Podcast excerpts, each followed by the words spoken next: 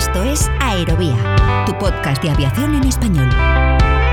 Con Miquel Alcázar. ¿Qué tal? Saludos, ¿cómo están? Sean bienvenidos a un nuevo capítulo de Aerovía, después de un fin de semana sin duda marcado por el accidente de dos aeronaves históricas en un festival aéreo en Dallas, en Estados Unidos.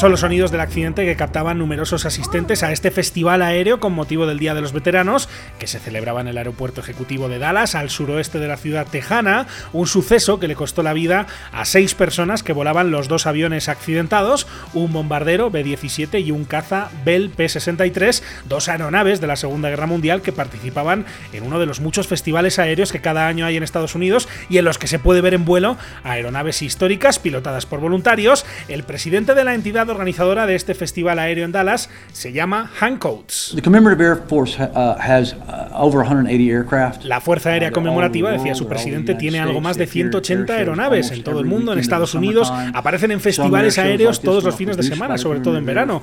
Algunos de estos festivales los organizamos nosotros, pero también aparecemos en otros. Esto era una demostración de vuelo de la Segunda Guerra Mundial, donde destacamos las aeronaves y sus capacidades y lo que pasó en esa guerra. Es algo muy patriótico. Las maniobras que se han hecho no son nada dinámicas. Es lo que denominamos un desfile de bombarderos, pero no hay mucho que pueda decir más allá de eso. Este accidente del sábado, lógicamente, ya lo investigan las autoridades. Hasta ayer domingo no supimos cuántas personas habían fallecido. Finalmente, como les decía al comienzo, son seis, que pudieron ser más si las aeronaves hubieran caído en otra zona del aeropuerto, considerando la gran afluencia de público que había en este evento. En todo caso, al margen de la espectacularidad y de la crudeza también de esas imágenes del accidente, que por supuesto han dado la vuelta al mundo, hay interés por saber qué salió mal, por qué el piloto del P-63 impactó contra el bombardero sobre la pista, sobre todo de cara a evitar que esto vuelva a suceder en el futuro. Y esto es clave porque la seguridad en los festivales aéreos, especialmente en aquellos que involucran la participación de aeronaves históricas, hace tiempo que es una gran preocupación de entidades como la FAA o la NTSB estadounidense, sobre todo a raíz de tragedias como la de Reno en 2011 o tras la muerte de siete personas en Hartford, en Connecticut, tras el accidente de otro B-17 en el año 2019. Y otro avión histórico que ha protagonizado titulares estos últimos días, en este caso más positivos afortunadamente, es el Antonov AN-225 Mirilla, el carguero más grande del mundo, que como saben terminó destruido tras la invasión rusa de Ucrania, concretamente los combates en el aeropuerto de Ostomel, y que podría tener un hermano gemelo. El fabricante Antonov anunció la semana pasada que está en marcha el diseño de un nuevo Mirilla que podría utilizar aproximadamente un tercio de las piezas del segundo avión de ese modelo que nunca se terminó de ensamblar. De momento, ver de nuevo a este gigante de los cielos sigue siendo un sueño que ya veremos si se llega a convertir en realidad, considerando que la compañía cifra en 500 millones de euros la cantidad necesaria para ejecutar el proyecto. Así que por lo pronto nos quedaremos con el recuerdo del que sí existió, al que por cierto, ya saben, le dedicamos un especial aquí en Aerovía, el capítulo número 75 cierto, hablando de capítulos especiales, llega hoy uno a Aerovía. En él vamos a hablar sobre la Armada Española y más concretamente sobre su flotilla de aeronaves. Vamos a conocer a qué se dedican los profesionales de la Armada, cuyo trabajo tiene que ver más con los aviones y helicópteros que con los barcos. Lo vamos a hacer en este capítulo, que es el número 92 de Aerovía. Con la colaboración de hispaviación.es. Aviación, drones y espacio por y para profesionales.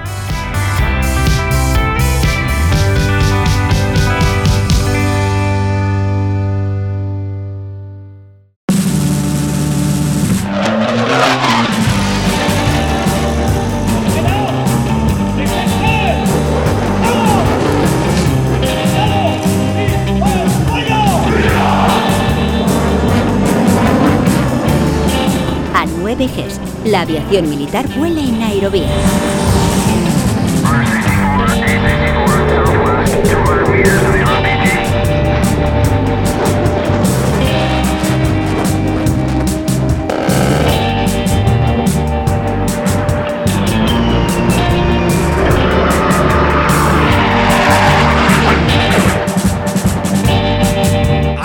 Ya este capítulo especial aquí en Aerovía, este monográfico con esta sintonía que es la de A9Gs, que es nuestra sección, ya lo saben, especializada, dedicada a la aviación militar, en la que como siempre saludamos a nuestro colaborador, a Luis Martín Crespo de Hispaviación. Hola Luis, ¿cómo estás? Bienvenido a Aerovía. Hola Miquel, muy buenas tardes, encantado de volver a estar aquí contigo. Encantado de saludarte Luis. En esta ocasión además, lo estaba diciendo, para un capítulo monográfico, para un especial, que vamos a dedicar que dedicamos a hablar sobre la Armada Española, Luis. Sí, la Armada Española es, la rama marítima de, nuestras Fuerzas Armadas y además es una de las fuerzas navales más antiguas del mundo. Históricamente es, ha sido de las más poderosas también y actualmente cumple un papel fundamental en, en la defensa de nuestro país, teniendo bases repartidas por toda España, pero principalmente en Rota en Cádiz, en Ferrol en La Coruña, en San Fernando igualmente en Cádiz en Cartagena, en la región de Murcia y en Las Palmas de Gran Canaria. Alguien, eh, Luis, algún despistado puede pensar que, bueno, no tiene mucho sentido hablar de la Armada, de la Marina, en un podcast dedicado al sector aeroespacial, pero Luis, eh, hay que decir a esos despistados, que seguramente son pocos a estas alturas, eh, el papel de las aeronaves es crucial en el caso de la Armada Española. Sí, sí, absolutamente. Además, tenemos que tener en cuenta que la Armada Española tiene una flotilla de aeronaves de más de 60 aeronaves. Entre la fija y a la rotativa podemos, podemos hablar de, pues de, de la Cessna Citation, de los famosos AV-8B Harriers, de los Bell 212, de los, de los SH-60 Seahawks y otros pues, pues, pues, otras aeronaves, ¿no? Bueno, pues un capítulo especial como este no podía empezar de otra manera, no podía empezar por otro lugar que no sea por el buque insignia de la Armada Española. Nos referimos, lógicamente, al Juan Carlos I, buque anfibio, portaaeronaves, buque multipropósito y el mayor buque de guerra construido en la historia en España, a cuyo mando está nuestro primer invitado de hoy. Saludamos al capitán de navío Ricardo Gómez Delgado. Comandante, ¿cómo está? Bienvenido a Arovía. Muy bien, pues buenas noches Arovía, buenas noches a todos los, los oyentes y bueno, encantado, encantado de atenderles y de acercar un poquito el Juan Carlos I y la Armada a su, a su medio. Uh -huh, es un placer saludarle, comandante. Cuéntenos, empecemos hablando de, de, del buque, del Juan Carlos I, de ese buque que yo decía es anfibio, portaeronaves, multipropósito, tiene muchas definiciones, pero eh, ¿qué es o cómo, cómo definiría mejor al Juan Carlos I y cuál es su función dentro de la Armada? Sí, muy bien. Eh, el Juan Carlos I, eh, eh, usted lo ha dicho, ¿no? Es, es, es, el barco más grande que se ha construido en, en España para la Armada y es un barco, eh, como a mí me gusta decir, eh, muy versátil, ¿no? Porque es como cuatro barcos en, en, en un solo barco, ¿no? Porque nosotros podemos hacer eh, operaciones anfibias, es decir, desplegar una fuerza de, de infantería de marina en tierra. Uh -huh. eh, podemos hacer también actuar como, como portaeronaves, un portaaviones eh, tradicional podemos hacer proyección de fuerzas, hacer un poco, eh, meter lo que sea en nuestras bodegas y llevarlo a donde sea, pues desde ONGs a fuerzas de otros ejércitos, eh, a la UME, eh, y por último, pues somos un buque perfecto también para, para ayuda humanitaria, ¿no? O sea que en esos cuatro roles que tenemos es lo que hace Juan Carlos I para la Armada, eh, y para la defensa de España. Uh -huh. Habla, comandante, de cuatro buques en uno. Cualquiera puede pensar que eso implica que la dotación sea numerosa, ¿o no? bueno, eh, eh, eso, eso nos gustaría a todos los comandantes, tener, tener mucha gente. Pero bueno, eh, como usted sabe, pues desde hace tiempo ya eh, la dotación y el personal es, es un recurso muy valioso, es, es el más importante. De, de, en, en, la Armada, el, el, la Armada está centrada en, en, su personal y para mí, ahora que lo estoy viviendo esta experiencia, el personal es el recurso más importante que tengo a bordo. Pero la dotación del barco no es muy grande. Realmente somos 300 personas uh -huh. solamente lo que es en el barco. Lógicamente, cuando operamos con fuerzas de infantería de marina o con unidades aéreas embarcadas de aviones y helicópteros, podemos llegar hasta los 1.500 casi, ¿no? Uh -huh. Pero la dotación son 300, es decir, la gente que opera eh, y mantiene el barco sobre todo, eh, no somos muchos, uh -huh. no somos muchos. Esto, esto se debe, pues, bueno, la Armada está haciendo un esfuerzo tecnológico, lleva ya unos años muy grandes, eh, mucho, eh, lleva ya muchos años haciendo, como he dicho, un esfuerzo grande para reducir las dotaciones de los barcos, porque el personal es el recurso más valioso, pero también es el más caro, ¿no? Entonces, yeah. bueno, pues se está haciendo así y así hemos llegado a Juan Carlos I. Uh -huh. De un buque tan versátil, uno esperaría que participe en misiones muy diversas, ¿no? ¿En qué tipo de misiones se suele ver al, al Juan Carlos I? Sí, bueno, vamos a a ver, o sea, realmente el, el Juan Carlos I eh, solo ha desplegado en, en, operaciones una vez, que fue, digamos, en ese rol de, de proyección de fuerza que le he comentado antes, eh, para llevar los helicópteros. Eh, sí, exactamente. Eh, esa ha sido la única vez que ha proyectado en fuerzas, pero sí que hemos participado en un montón de, pues, de ejercicios de la OTAN y, por ejemplo, recientemente en el 2022 hemos participado en tres ejercicios muy importantes, ejercicios de actividades, no solamente, ¿no? Sobre todo ahora a raíz de la, de la invasión de Ucrania, pues hemos participado con la OTAN en, en muchas actividades pues, para hacer más fuerte nuestro, nuestra capacidad de disuasión, ¿no?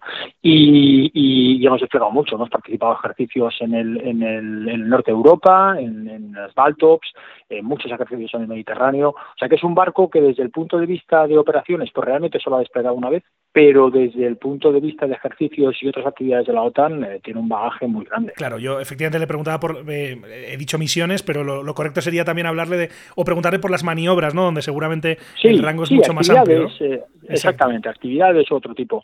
Eh, eh, sí, sí, es correcto, pero vamos, es, es, lo que hay, ¿no? O sea, es decir, usted lo ha dicho muy bien, una misión realmente, una operación, pues solamente hemos participado una vez, y, y, pero bueno, eso no quita que el barco se haya utilizado para muchas otras cosas, ¿no? Y realmente esa, esa capacidad de disuasión que tiene Juan Carlos I, todos la unidad aérea embarcada, toda la infantería marina que puede embarcar es una capacidad muy grande que sobre todo, por ejemplo, ahora en 2022 se está utilizando mucho. Uh -huh. eh, ya sabe que este podcast es un podcast que está muy centrado ¿no? en el ámbito del transporte aéreo, eh, del ámbito aeroespacial y, y, estamos hablando obviamente con el comandante de un buque en este caso, pero que, usted lo ha mencionado antes y es muy importante, es portaaeronaves. Uh -huh. Y ahí le pregunto, ¿qué tipo de aeronaves operan en el Juan Carlos I? Bueno, o sea, el, el, el, nosotros somos un portaaeronaves y podemos eh, dos tipos de aeronaves, a la fija y a la rotatoria. A la rotatoria, helicópteros, hablaré luego, y a la fija, pues lógicamente eh, somos un portaaviones o un portaaeronaves pequeño, no somos un, portaaviones o portaaeronaves eh, como pueden ser los americanos o el francés, eh, que tienen catapultas y con lo cual pueden operar aviones grandes. Nosotros solo podemos eh, operar aviones de despegue corto y aterrizaje vertical. ¿eh? En este caso, en concreto, en el caso de la Armada, los Harrier. ¿no? Uh -huh. helicópteros de muchos tipos, todos los helicópteros de la Armada, también los helicópteros del Ejército de Tierra y cualquier otro helicóptero que pase los procesos de capacitación y certificación, podríamos operar con él. Somos realmente una cubierta de vuelo puesta a disposición de, la Fuerza Conjunta Española y de la OTAN, por supuesto. Eh, mencionaba, de hecho, eh, portaaviones de, pues, por ejemplo, de Estados Unidos, ¿no? En el caso de Francia, que, tienen un tamaño mucho mayor, que, lo cual imagino que tiene ventajas, pero también tendrá inconvenientes, o en este caso, que el Juan Carlos I sea un buque en comparación pues más pequeño, también le dará ventajas comparativas, ¿no? Y, y, en ese sentido le quería preguntar, porque quizá alguien está pensando, bueno, es más pequeño, entonces es más sencillo de organizar, pero me imagino que también tiene complejidad lo que es la operación de las aeronaves, ¿no? En el buque, tanto en como cuando están operando en las inmediaciones. ¿Cómo se organiza todo eso? Sí, el, el, el, Juan Carlos I, yo siempre lo digo, y, ya le digo que no soy piloto, ¿eh? ni tengo mucho background en, operaciones aéreas y en, en, cuestiones de aviones, ¿no? Pero el Juan Carlos I es como un, como un aeropuerto flotante o una base aérea flotante, ¿no? Nosotros tenemos, como tiene cualquier aeropuerto o base aérea, nosotros tenemos una aproximación, una zona de control donde controlamos todas las aeronaves que entran y hacemos coordinación a ella. Tenemos una torre de control y tenemos una pista de vuelo eh, o una, nosotros le llamamos cubierta de vuelo, pues donde se proporcionan todos los servicios o se pueden proporcionar todos los servicios que proporciona un aeropuerto o una base aérea, desde eh, combustible, eh, arranque, tractoraje, de todo eso. Entonces, eh, realmente toda la parte de aproximación y torre, la única diferencia que tenemos con una base o un aeropuerto eh, civil es que nos movemos. Claro. y, y, realmente todo lo que se hace en nuestra cubierta de vuelo, que es el equivalente a la pista o a un aeropuerto, es que todo es más reducido y todo tiene que estar preparado para operar en la mar, uh -huh. que siempre es más complicado. Uh -huh. Hablaba además de aeronaves de despegue y aterrizaje corto, que entiendo que esa es la mayor limitación, si acaso, de, del tipo de operación aérea que ocurre en el Juan Carlos I, ¿no? que no, no, no pueden tener en eh, lugar operaciones que sí se ven en otros portaaviones más grandes con otro tipo de aeronaves, ¿no? Ese sí que es una condición clave. Eh, exactamente, sí, sí, esa es una limitación que tenemos nosotros, ¿no? Para tú operar aeronaves ya de un tamaño más grande, pues como puede ser un F-18, un Rafale, eh, aviones que necesitan primero de, una, de, un, de, un apoyo para despegue, ¿no? A través de catapultas y un apoyo para tomas con cables, estamos hablando de aeronaves de un tamaño considerable que necesitan una cubierta de vuelo considerable también para operar, ¿no? Y por eso, pues bueno, el, el, el por ejemplo, el portaaviones, el portaaviones británico, el Queen Elizabeth, También opera solamente y es más grande que Juan Carlos I, pero también solo opera aeronaves de despegue eh, corto y aterrizaje vertical. Y ahí me imagino que no hay eh, grandes diferencias, o sí, le pregunto, en lo que tarda, por ejemplo, una aeronave en llegar o salir, en el aterrizaje o en el despegue, en comparación con los tiempos, por ejemplo, de respuesta que pueden tener, eh, porque aquí me imagino que es clave, ¿no? También la capacidad de poder poner esos medios aéreos en funcionamiento en, un tiempo razonable, ¿no? Sí, sí, sí. Bueno, al final es una cuestión de cantidad, ¿no? Es decir, los, las alertas en las que están los, las aeronaves son exactamente iguales que las alertas que puede tener una aeronave basada en tierra, ¿no? Una alerta 5 minutos, alerta 10 minutos, 15 minutos, no hay ningún problema. La diferencia entre un portaaviones o un portaaviones como Juan Carlos I y un portaaviones como los americanos, pues es la masa, ¿no? Si yo a lo mejor eh, o nosotros podemos embarcar en Juan Carlos I un una M pues, con 7, 8 aeronaves a la fija, 8 Harrier, pues el, el portaaviones eh, Bush, con el que estuvimos operando ahora en, eh, estuvimos interoperando con ellos ahora en, en octubre, hmm. eh, pues eh, llevan 80 aeronaves, ¿no? Hmm. Y, entonces, pues bueno, al final las alertas, los tiempos de reacción, los tiempos de salida, los tiempos de despegue son muy parecidos, pero claro, ellos operan 80 aeronaves y nosotros operamos 8. Claro, hay una cuestión ahí de volumen que es clave, ¿no? En la diferencia entre, uno y otro. Es una cuestión de volumen. y, y, en todo caso, de esas aeronaves que pueden estar operando en un momento dado en el Juan Carlos I, de manera simultánea, ¿Puede haber operaciones eh, eh, al mismo tiempo? Eh, ¿Tienen ahí, digamos, protocolos? Sí, sí, sí, sí.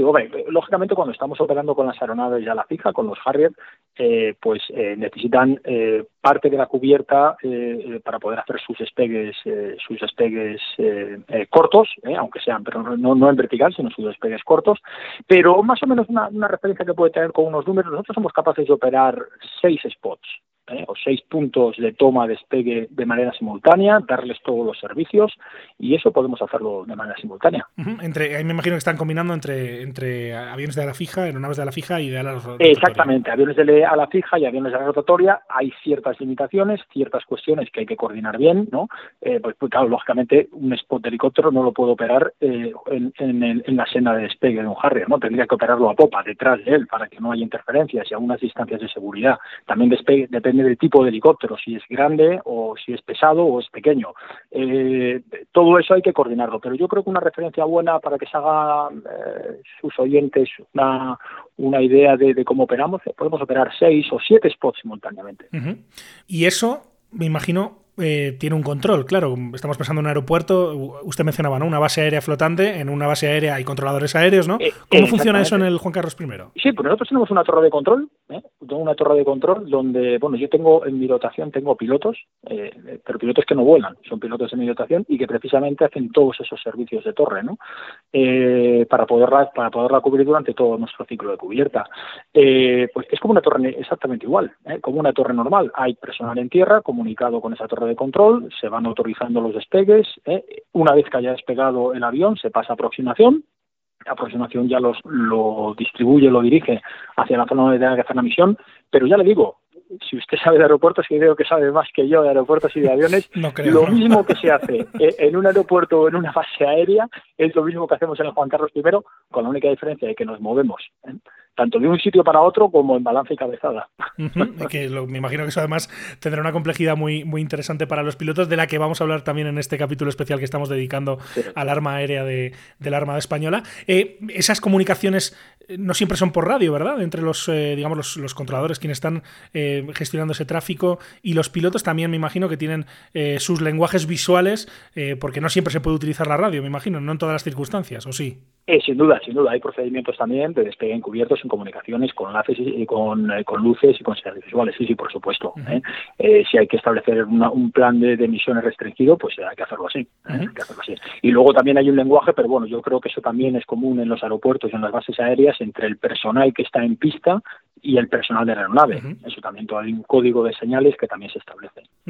Hablamos, comandante, del buque insignia de la Armada, que me imagino que es, se deja ver, es muy vistoso, ¿no? Cuando está eh, navegando, cuando está en puerto. Y me imagino que también, precisamente por eso también es importante que se pueda defender de cualquier, de cualquier amenaza, ¿no? Que pueda surgir. Y en ese sentido le quería preguntar, comandante, ¿cuáles son los medios con los que cuenta el buque y con los que cuenta su personal para detectar y defenderse de, esas posibles amenazas? Sí, eh, Juan Carlos I a día de hoy, eh, y, así fue como se diseñó, se diseñó siempre para navegar eh, con un buque de escolta que lo protegiera. En nuestro caso son las fragatas clase Álvaro Bazán, fundamentalmente, las que están basadas en Ferrol, una fragata con capacidad de detección y de interdicción aérea grande, y así fueron diseñados. Y solamente eh, se nos instalaron pues lo que nosotros llamamos eh, defensa eh, SOC, eh, o suave en francés, es decir, en inglés, perdón, es decir, señuelos eh, para engañar a misiles radar o infrarrojos, ¿no? Es decir, muy limitada capacidad de autodefensa, porque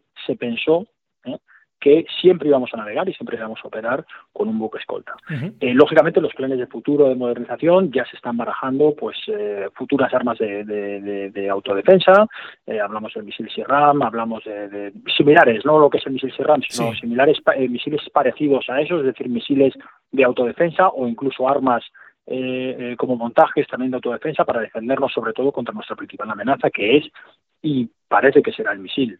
Pero bueno, esos son planes de futuro, planes de futuro para la modernización del barco. A día de hoy, a su pregunta, nuestra única defensa, nuestra principal defensa es un buque de escolta que siempre llevaremos, ¿eh? o que siempre llevamos cuando operamos, Sí. y luego también tenemos una pequeña capacidad de autodefensa, Luego le preguntaré un poco por el futuro, ¿no? Porque además pero es, pasiva. es- es interesante que mencione que se está eh, ya trabajando permanentemente, ¿no? En, reno- en renovar, ¿no? En actualizar el buque, a pesar de que es un buque joven. eh, sí, sí, no, la Armada siempre está permanentemente pensando eh, en avances tecnológicos, eh, cómo, cómo avanzar. El escenario, eh, los entornos operativos y los escenarios cambian constantemente, es un mundo dinámico, hay que hacer cosas distintas, todo va cambiando. La guerra de Ucrania cambia todavía más cosas, el futuro a dónde vamos. Entonces la Armada está pe- permanentemente pensando y tratando de innovar. Y una de las cosas en concreto para Juan Carlos I es esa que le he comentado. Ujú.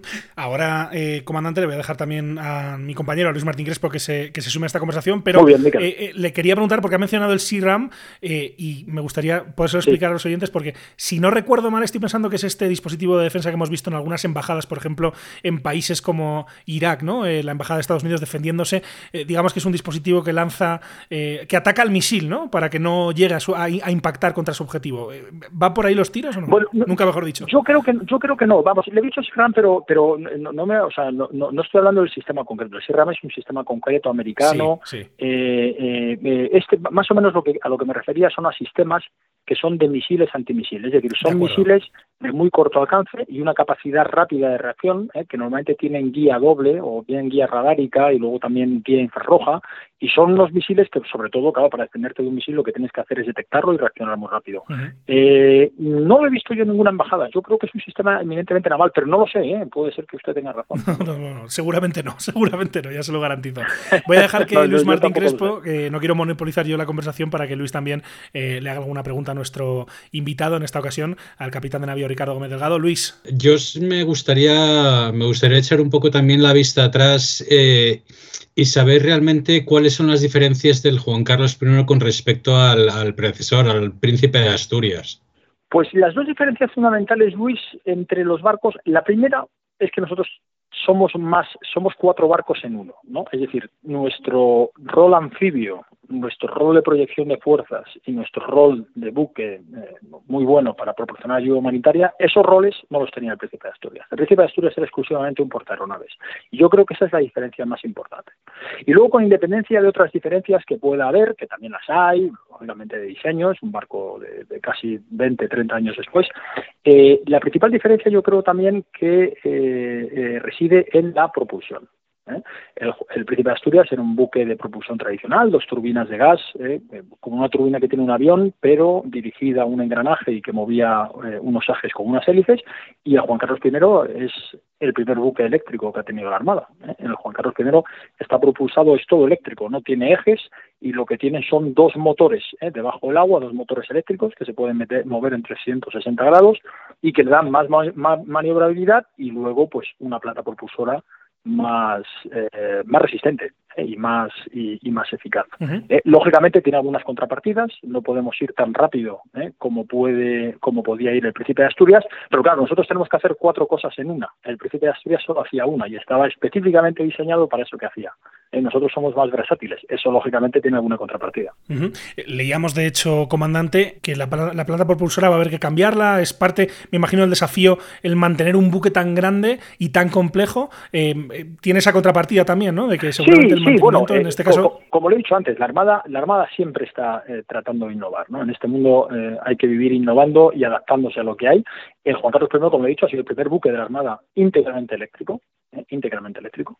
Entonces, pues bueno, lógicamente, al ser un diseño inicial y un, un reto realmente de diseño, pues bueno, ha habido algunas, eh, algunas dificultades, algunos retos en la planta propulsora que ahora pues han decidido, dentro de esa modernización constante que le he comentado antes, pues, pues, eh, pues hacerle una, una renovación importante para asegurar su capacidad operativa. ¿no?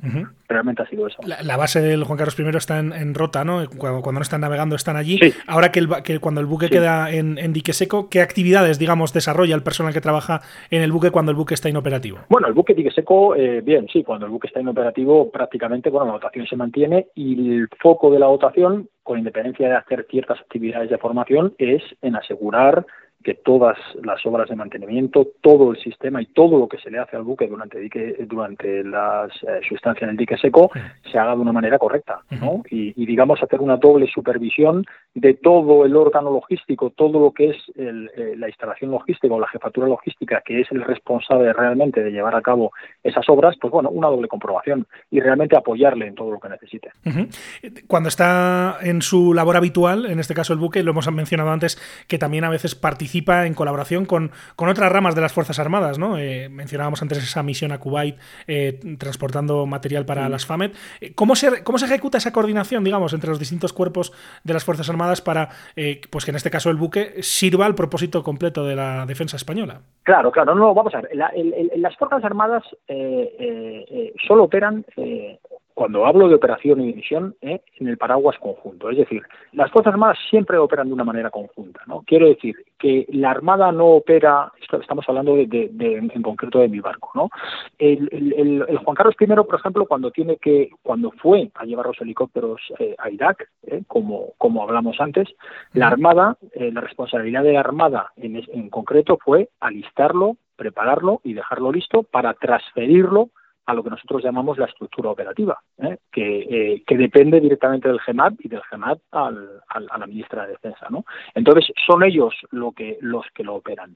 Cuando nosotros hacemos, como he dicho antes, pues todas las actividades y todas las cosas que hemos hecho dentro del mando de la Armada y operamos con elementos pues, de otros ejércitos, como puede ser del ejército aire o del ejército de tierra, con sus helicópteros o con sus unidades, eh, pues lógicamente existen unos procedimientos, existen unas, una, una doctrina que, que, bueno se ha ido elaborando en base a la experiencia y en base a las distintas pruebas que se hacen y al final pues pues van saliendo las cosas no uh -huh. es un proceso a veces largo ¿no? como por ejemplo pues toda la operación de los helicópteros del ejército de tierra eh, a bordo no un proceso que empezó ya hace, muchos años un proceso que requiere de primero de unas pruebas técnicas no pues para ver si, si los helicópteros están capacitados para operar. Una vez que esas pruebas técnicas han sido satisfactorias, pues comienzan lo que son las pruebas operativas, comienzan a elaborarse las cartas de vientos, comienzan a operarse de día, de noche, y entonces toda esa capacitación, ¿eh? al final llega un momento y entonces el, la aeronave eh, o, o del, del, del, ejército de tierra pues queda capacitada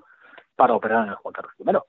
Y una vez que eso pues ha seguido avanzando, pues al final ya se certifica para poder formar parte de una unidad aérea embarcada eh, que embarque y opere desde el barco. Uh -huh. O sea, es decir, es, es, es, es como todo, ¿no? Es, es un proceso a seguir eh, con una serie de hitos y un proceso, pues bueno, que ya se van haciendo, se van haciendo muchas veces, ¿no? Y lo mismo que para nuestro rol de portaeronaves, que sería el caso de los, de los helicópteros del ejército de tierra, para toda la parte anfibia se empieza siempre de lo más básico a lo más complejo. Uh -huh. eh, ha mencionado ya, comandante, pues qué es lo que ocurre cuando, por ejemplo, pilotos de las eh, FAMET operan en el buque. Uh -huh. ¿Qué ocurre cuando, cuando los invitados, entre comillas, o los usuarios del buque son eh, de otros países, ¿no? De otros países aliados que, si no me equivoco, también han, han, han sí, participado sí, sí, de manera conjunta con ustedes. También podemos decir, o sea, si es un país de la OTAN, eh, si es un país de la OTAN, normalmente eso está muy trabajado ya, o sea, que la OTAN lleva trabajando prácticamente desde su fundación en la estandarización de, procedimientos, entonces existe una publicación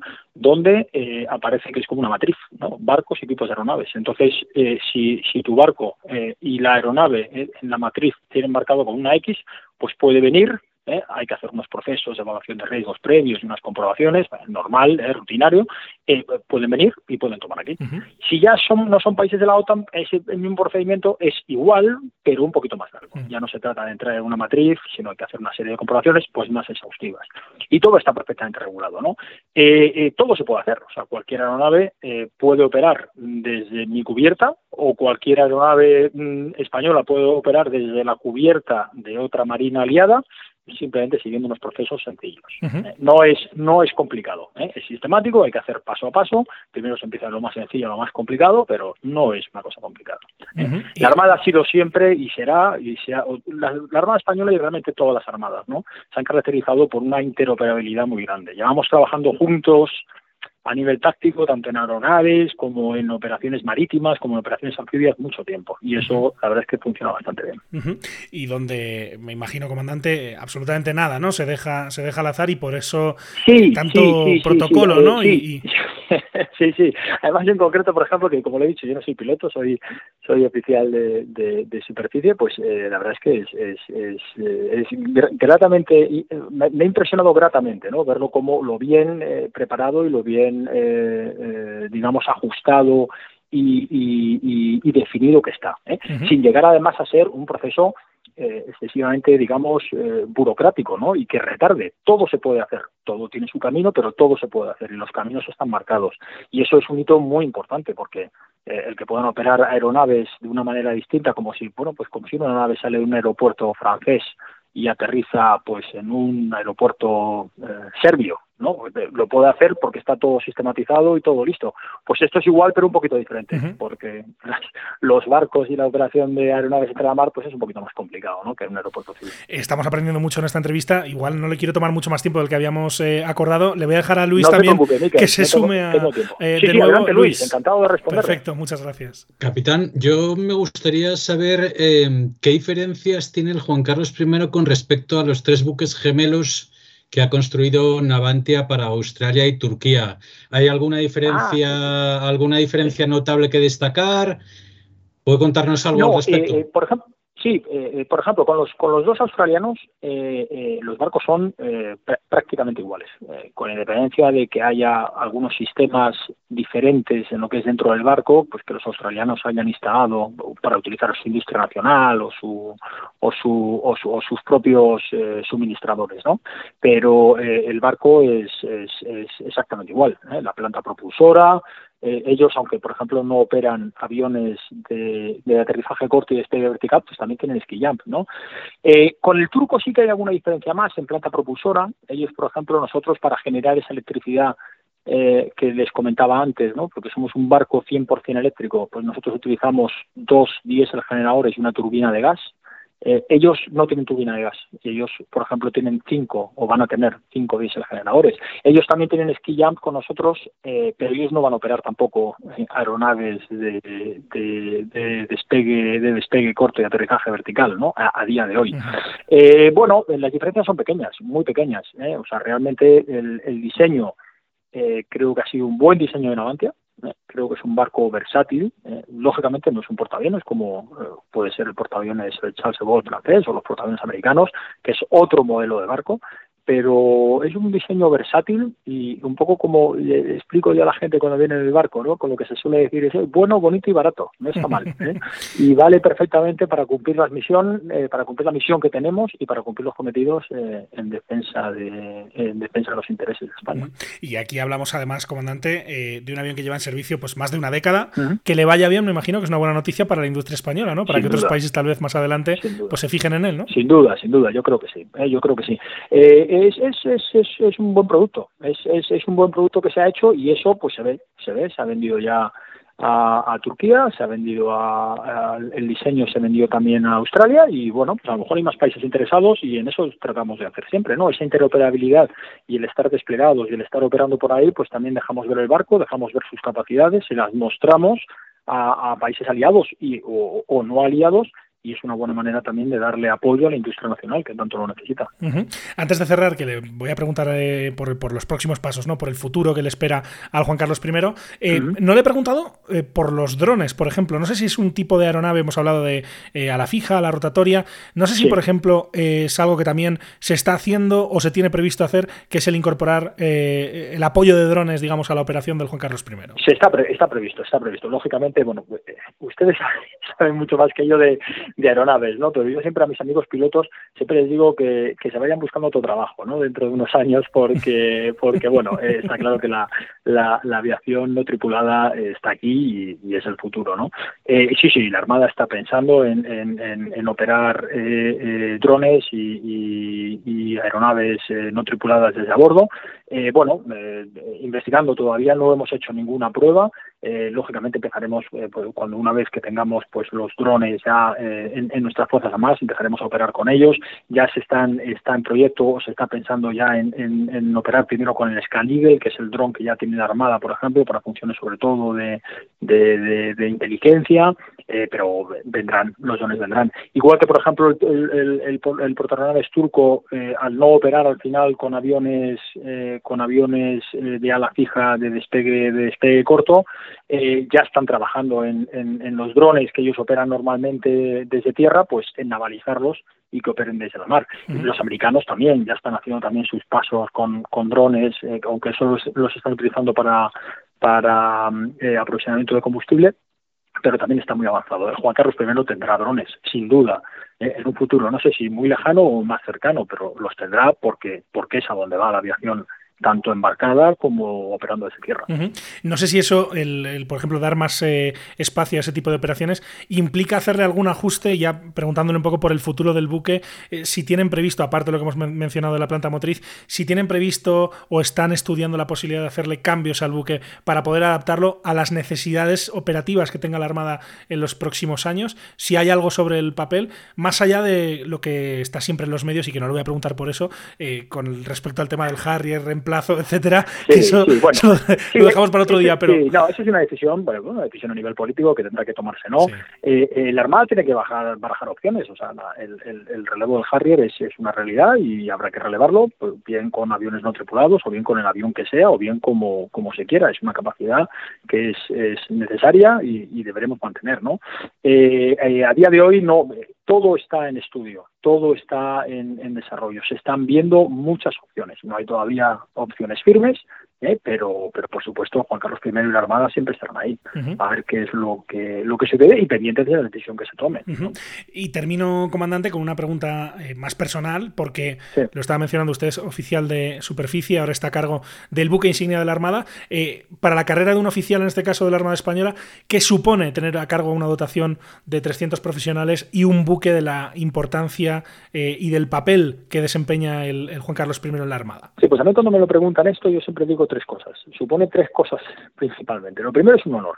Lógicamente, mandar el buque insignia de la Armada no, no, no, puede ser otra cosa que no sea un honor, ¿no? Cuando pues cuando me lo me, lo dijeron realmente fue un, un sentí pues una, una, gran alegría y ahora desde que estoy en el en el barco que llevo cuatro meses eh, al mando pues esa alegría pues, pues se ha visto eh, confirmada, ¿no?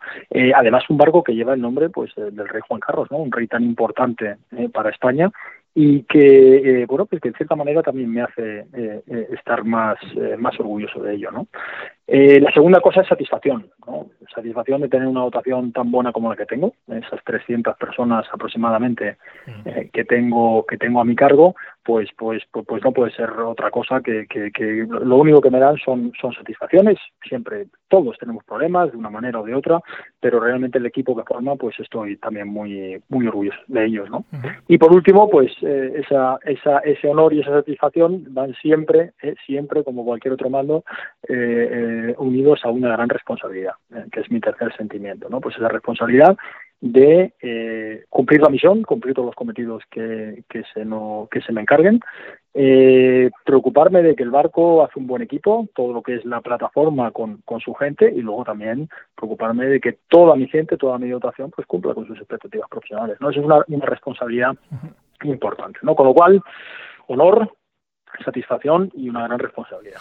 son mis tres sentimientos que cuando me dice alguien qué es lo que se siente al mandar un buque insignia armada, lo primero que me sale a la cabeza.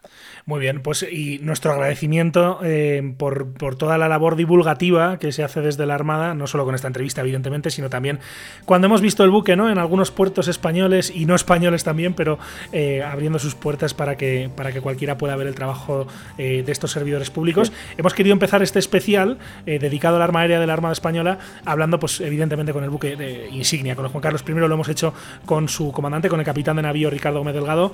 capitán, ha sido un placer tenerle en Aerovía. Muchísimas gracias de nuevo por el tiempo que nos ha dedicado, por abrirnos las puertas, aunque sea eh, de una manera radiofónica, eh, virtuales, eh, de, ese buque y mucha suerte para el futuro. Gracias por todo. Pues Miquel, Luis, muchas gracias. Muchas gracias a, ustedes por, por, por, este interés que tienen por, por el arma aérea, el, arma aérea de la Armada y, por los Juan Carlos I.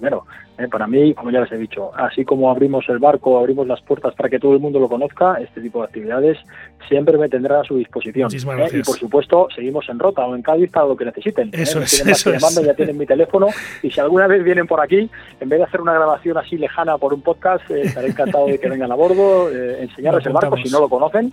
Y, discutir un poco ya sobre temas sobre temas más más, más, profesionales. Por supuesto, por supuesto. Muchísimas gracias de nuevo, comandante, por haber estado con nosotros en Aerovía y que vaya todo muy bien. Muchos éxitos. Saludos. Muy bien, Miquel. Un saludo.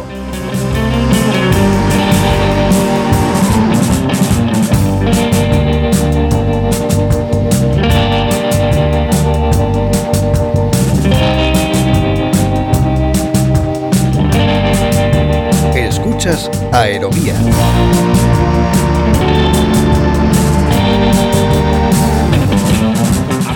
Aérea de la Armada Española implicaba hablar, y por eso hemos empezado con ello, del buque insignia de Juan Carlos I. Ahora queremos poner el foco en los principales operadores, en esas aeronaves que son usuarias habituales del buque y que constituyen también la columna vertebral de la flotilla de aeronaves. Empezamos por el ala fija y en este caso saludamos al jefe de la novena escuadrilla de la Armada, que es el capitán de fragata Gonzalo Galván García.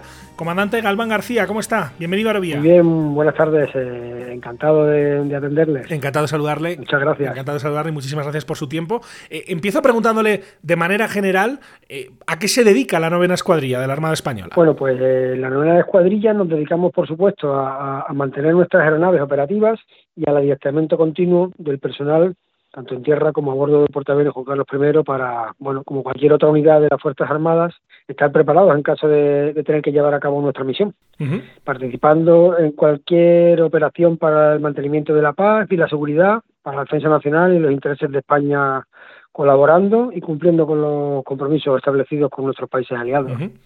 Aquí en, esta novena escuadrilla, la gran estrella, me imagino, bueno, obviamente hablando del personal, y luego le voy a preguntar por la dotación, ¿no? Pero eh, es el Harrier, ¿no? El equipo que llama más la atención, evidentemente, porque es, es eh, básicamente la insignia de, la, de la escuadrilla, ¿no? Sí, claro, es el avión AV-8B Plus, eh, o AV-8B2 Harrier, sí. ¿Qué características tiene ese avión? Bueno, el AV-8B Plus, denominado Harrier, es un avión de combate de tercera generación transónico, V-STOL, que quiere decir que es que tiene capacidad de despegue, y de toma en espacios muy cortos y de toma vertical y con capacidad de operaciones en, tanto en tierra como a bordo todo tiempo, día o noche, está para volar con gafas de visión nocturna y con capacidad de reabastecimiento en vuelo. Eh, usted como, como jefe de la novena escuadrilla, ¿qué dotación tiene, digamos, a su cargo? Pues ahora mismo somos 100, 121 personas eh, militares, 121 militares en la escuadrilla, de las cuales 12 eh, son oficiales, ahora mismo estamos 11 pilotos y un oficial especialista en mantenimiento, que es mi jefe de, de mantenimiento, de mantenimiento de naves, 41 oficiales y 68 de marinería y tropa. Eh, tenemos un total de, de 11 aeronaves, de las cuales 10 son AV-8B Plus y tenemos un TAV-8B, que es el avión de doble mando. Con este avión y con el simulador mm, hacemos el adiestramiento inicial de pilotos y bueno, también tenemos los equipos necesarios para el mantenimiento de las aeronaves. Mm, con, con este personal y con este material somos capaces de operar las aeronaves siendo una escuadrilla operativa y a la vez de adiestramiento de nuevos pilotos y de realizar las labores de mantenimiento de, primer escalón en las diferentes divisiones de la cuadrilla. Tenemos como cualquier otro escuadrón o similar a cualquier otro escuadrón de caza en la división de turbinas, aviónica, electricidad, armas, aeronaves, composite, ruedas, seguridad, etcétera. E, esa comandante, no sé si es una, una, peculiaridad que ustedes no solo operen el avión, sino que además también la instrucción de pilotos navales eh, depende de ustedes. No sé si depende solamente para habilitar a esos pilotos a operar el Harrier o básicamente desde que... Eh, ¿Cuál es un poco ese recorrido, digamos, para, para alcanzar eh, desde que uno entra en la Armada hasta llegar al Harrier? ¿Y cuál es la importancia que tiene ahí la novena escuadrilla dentro de, ese, de, esa, de esa ruta para llegar a ser piloto de, de la Armada? Sí, sí, lo, explico. Eh, en primer lugar, eh, sería necesario ingresar en la Escuela Naval Militar, la Academia de Oficiales de la Armada, que está en Marín, en Pontevedra, y una vez que se obtienen los despachos de alférez de navío, que es el equivalente eh, a un teniente del Ejército de Tierra o del Ejército del Aire, después de cinco años en la Escuela Naval o dos en caso de que se entre con una titulación universitaria previa. Pues una vez que se, que se, se obtienen esos despachos y se sale de la Escuela Naval, deberá pasarse una selección y la selección para, para elegir a quiénes van a ser pilotos de Harris pues depende de las calificaciones que se obtengan en la escuela naval, del nivel de inglés, un reconocimiento médico que sería apto o no apto y unas pruebas de actitud en vuelo que se realizan en un helicóptero de la sexta escuadrilla aquí en Rota. Cuando alguien es seleccionado entonces para ser eh, piloto, uno de los uno o dos pilotos que se mandan al año a, Estados Unidos a la, para que hagan el adiestramiento que hace el entrenamiento que hace el curso que hace un piloto del mismo que hace un piloto de la fija de la US Navy. Van uno o dos al año. Eh, cuando son seleccionados no van inmediatamente pasan dos años eh, como alférez de navío en buques de la armada y después van a hacer el curso. Y una vez que, que van a hacer el curso cuando lo superen es un curso bastante demandante y una vez que obtienen sus alas de piloto naval, pasan destinados a una escuadrilla donde tendrían que hacer toda la adaptación para aprender a volar el modelo, aprender a volar el Harrier. Son pilotos navales de reactores, pero no, no saben volar el Harrier. Ese adiestramiento implica clases teóricas, simuladores y vuelos en, el avión de doble mando hasta su primer vuelo solo. Después de eso, tendrá una, una fase de adiestramiento más avanzado para llegar a ser un piloto operativo básico, básico, o sea, sin ninguna ninguna de, las calificaciones que se tiene en la escuadrilla como líder de sección, de, división, o sea, sería el piloto operativo más básico de la escuadrilla. Y todo esto, desde que uno empieza el curso en, este, en Estados Unidos, seleccionado y va a Estados Unidos hasta que es un piloto operativo básico en la nueva escuadrilla, lleva entre tres y tres años y medio. Mm, no está nada mal, ¿no? O sea, y, a eso habría que agregarle además, como, como usted decía al principio, em, la formación, digamos, de oficial dentro de lo que es la Armada, ¿no? Donde pues tendrán que también navegar, ¿no? O sea que realmente la, la, formación es todavía más larga, ¿no? Desde el, desde el punto de partida. Claro, claro, hacen, hacen la, la, formación de cualquier otro oficial de la Armada en la Escuela Naval, como he explicado, o cinco años en la Escuela Naval o dos si se entra en la Escuela Naval con una titulación universitaria previa. Pero una vez que se es oficial de Armada, se van dos años a los buques por si se, se reengancharan al mundo de superficie y luego cuando van a hacer el, curso de, piloto de ejército. Sí, pero la, formación es igual que la de cualquier otro oficial de la Armada.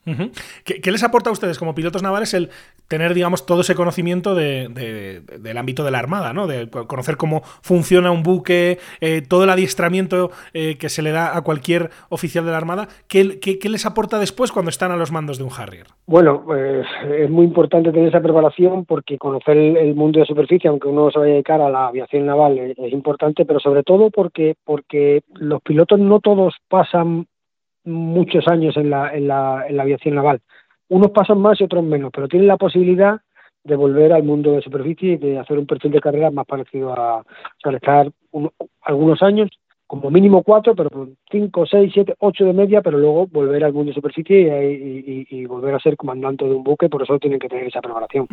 Desde luego. Eh, comandante, me gustaría también saber y preguntarle por, por el tipo de operaciones ¿no? en el que ustedes participan. Eh, eh, ¿Dónde se les suele ver en acción? Bueno, primero, hablar primero de la, la, la, misión, o sea, aunque el, Harrier tiene cierta capacidad de combate aire-aire, no se trata de un caza de superioridad aérea. Eh, su misión principal es el aire-suelo y está especialmente diseñado para la misión de, apoyo aéreo cercano a tropas en tierra. Y, pero igualmente es muy capaz también en misiones de air interdiction, reconocimiento armado, SCAR, eh, inteligencia y reconocimiento y vigilancia y bueno, nosotros eh, pues lo que más hacemos a, diario nos adiestramos aquí en Rota, haciendo nuestro adiestramiento interno, también colaborando con unidades de superficie. Dos veces al año vamos, nos destacamos a la base aérea de Zaragoza para hacer nuestro adiestramiento en tiro aire-suelo en el polígono de, las Bárcenas Reales.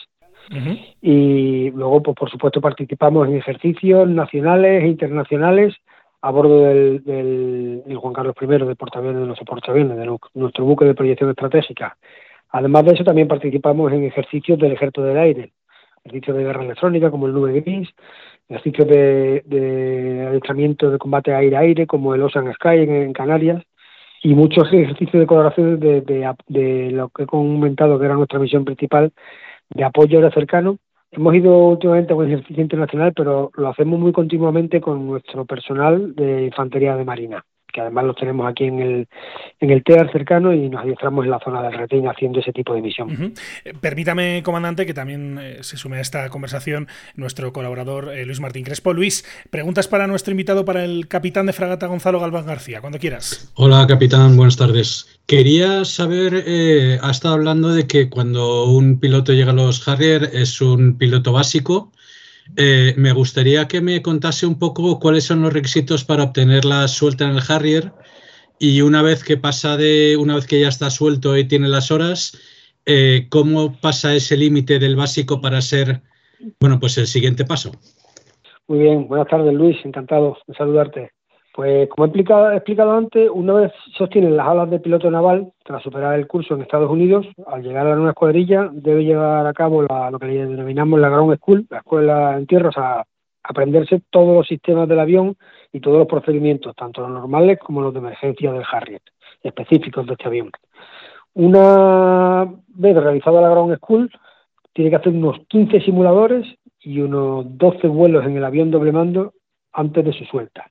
Esto suele llevar unos dos o tres meses, dependiendo de la disponibilidad del avión de doble mando, del TAV-8B, como es denominado, y de factores como la meteorología que hayan ese, mientras se está haciendo ese adiestramiento y también los otros compromisos operativos de la escuadrilla en ese periodo, porque claro, como he comentado, somos escuadrilla a la vez operativa y adiestramiento, con lo cual eso es un poco difícil de, llevar.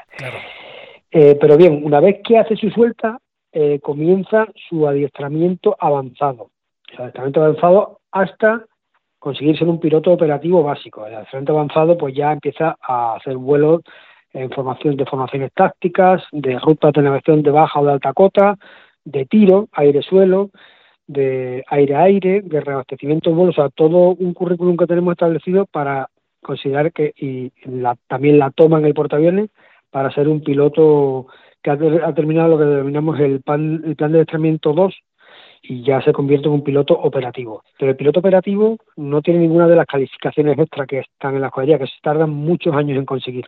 Cuando ya va tenido cierta experiencia, obtiene la calificación haciendo una serie de vuelos y una serie de exámenes de líder de sección, quiere decir que él sería capaz de ser el líder de una sección de los aviones.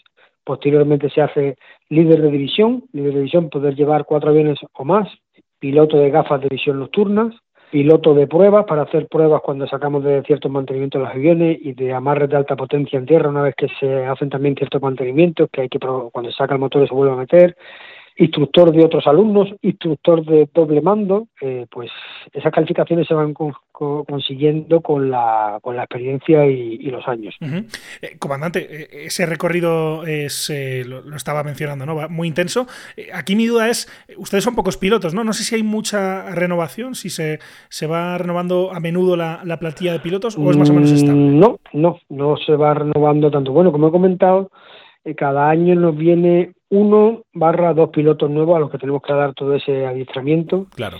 Y bueno, también salen pilotos, por lo que he comentado, algunos antes y otros después, porque hacen hay que hacer un perfil de carrera también para seguir eh, formándose en la Armada. Hay, hay, hay pilotos que están cinco, seis, siete años y ya se van al mundo de superficie y les ofrecen posibilidad de mandar un barco y ya se van a mandar un, buque de cuando son tenientes de navío, que es lo que sería un capitán o capitán de corbeta, que son un comandante.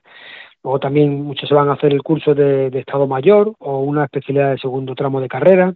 No hay un tiempo fijo, hay pilotos que se pasan muchos años, otros que se pasan una cantidad de años y otros que están relativamente poco tiempo, pero no, sí, normalmente es fácil que cada año si se, se, hay años que no se va ninguno, pero hay años que se van uno o se van dos y, y tenemos que ir formando nuevos pilotos, claro. Eh, hablábamos del Juan Carlos I, nos decía su comandante que es una base aérea eh, en movimiento, ¿no? Y no solo porque cambia de ubicación geográfica, sino también porque esa base aérea, entre comillas, se, se está moviendo, ¿no? Y cuando eh, están operando las aeronaves, hablamos de, de, un, eh, de una base aérea flotante que, insisto, eh, no, no, está 100% detenida. Eh, ¿qué, ¿qué, les implica eso a ustedes como pilotos cuando están operando el hecho de que, eh, bueno, pues que, que, sea un elemento que está, que está en movimiento? Pues sí, eso es algo que siempre comentamos los pilotos navales y como hacemos el curso con la, con la Marina Americana, eh, que cuando termina la misión de cualquier piloto de caza o de cualquier piloto en general, eh, queda la toma en la pista, que no suele ser, bueno, dependiendo de la, de la meteorología o de la noche, puede ser algo más complicada, pero en el caso de, de los pilotos navales, al terminar la misión queda la segunda misión, que es tomar con seguridad en el portaaviones, que no siempre es tan sencillo, especialmente, como he comentado, cuando sí. la meteorología es mala, eh, el estado de la mar es malo y la plataforma se mueve eh, de noche, la, la, toma nocturna a bordo es, es bastante demandante y de hecho solo solo la hacen los pilotos que tienen una, una un cierto grado de experiencia, uh -huh. un, un, grado de experiencia medio más bien alto. Porque claro, hablamos de una superficie que se mueve y, y ahí como, como utilizan referencias siempre visuales para calcular cómo, cómo hacer la, eh, la, la operación, la toma, o, o, hay también algún tipo de ayuda eh, pues instrumental como la que puede contar un, un, piloto cuando va a un aeropuerto o a una base aérea. Sí, bueno, claro, tiene, todo, tiene la radioayuda que usamos nosotros es el TACAN, que nos da demora y distancia a la plataforma, luego tiene una serie de luces que además son compatibles con las gafas de visión nocturna, uh -huh. ayudas visuales y como he comentado la, la, para el barco el TACAN.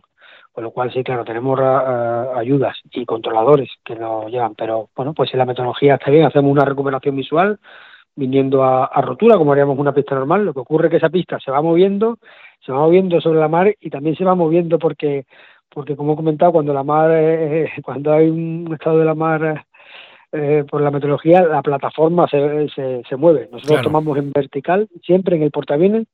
Operando de una pista podemos hacer un despegue corto o una toma a más o menos velocidad dependiendo de cómo coloquemos nuestras toberas. En el portaaviones hacemos siempre un despegue corto por la rampa, pero, pero obligatoriamente hay que tomar en vertical, porque la pista es, pequeña. No sé si, si, esa capacidad de despegue eh, corto y de aterrizaje en vertical es la única diferencia, me imagino que no, pero no sé si es la más importante con otros aviones eh, que opera la, las Fuerzas Armadas, por ejemplo, el Ejército del Aire, el F-18, el Eurofighter, eh, o hay más, porque ustedes participan, en, en, como hemos comentado antes, en maniobras conjuntas, cuando van a Zaragoza, por ejemplo. ¿qué, ¿Qué diferencias hay? Entre, entre el avión que opera la Armada y los aviones que opera el Ejército del Aire? La principal diferencia entre estas dos plataformas, la, cada una de una generación, el F-18, que más o menos es coetáneo con el Harrier, y también fabricado por Boeing, y el Eurofighter, que es un avión más moderno y avanzado, es que esas dos plataformas tienen un rol multipropósito, es decir, que son capaces de llevar a cabo misiones de aire-aire y también de aire-suelo. Mientras que el AV-8B Plus, el Harrier, aunque como he comentado tiene cierta capacidad de aire, está optimizado para el rol aire-suelo, donde una, pero donde una plataforma realmente capaz y, y, eficaz, especialmente desde que desde la integración del designador láser Little Import de última generación, que le da unas capacidades en ese rol muy avanzadas. Y además de esto, pues como hemos comentado antes, hablando de portaaviones, es la única plataforma aérea que tiene nuestras Fuerzas Armadas que puede operar desde a bordo de, de nuestros portaaviones, uh -huh. con la capacidad de proyección que esto implica. Uh -huh.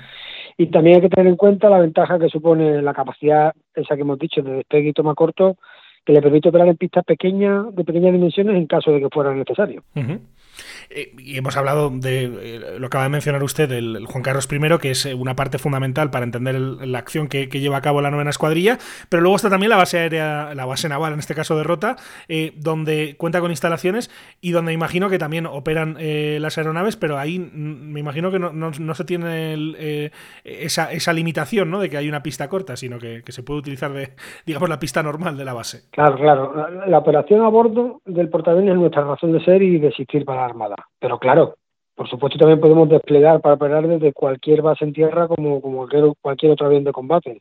Eh, nuestra principal forma de operar sería haciéndolo desde a bordo de nuestro buque de proyección estratégica, pues apoyando las operaciones anfibias y dotando a la Fuerza Aeronaval de la capacidad de strike, de medio y largo alcance, de largo alcance, porque como tenemos posibilidad de hacer relleno reabastecimiento en vuelo en el escenario que se despliegue, pero por supuesto, a diario operamos desde la base naval de Rota, claro, con una pista de 12.000 pies y, bueno, y, como he comentado, de 12 años destacamos a Zaragoza y operamos durante dos semanas de allí para, para hacer ejercicio de tiro en el polígono de, de Bardena.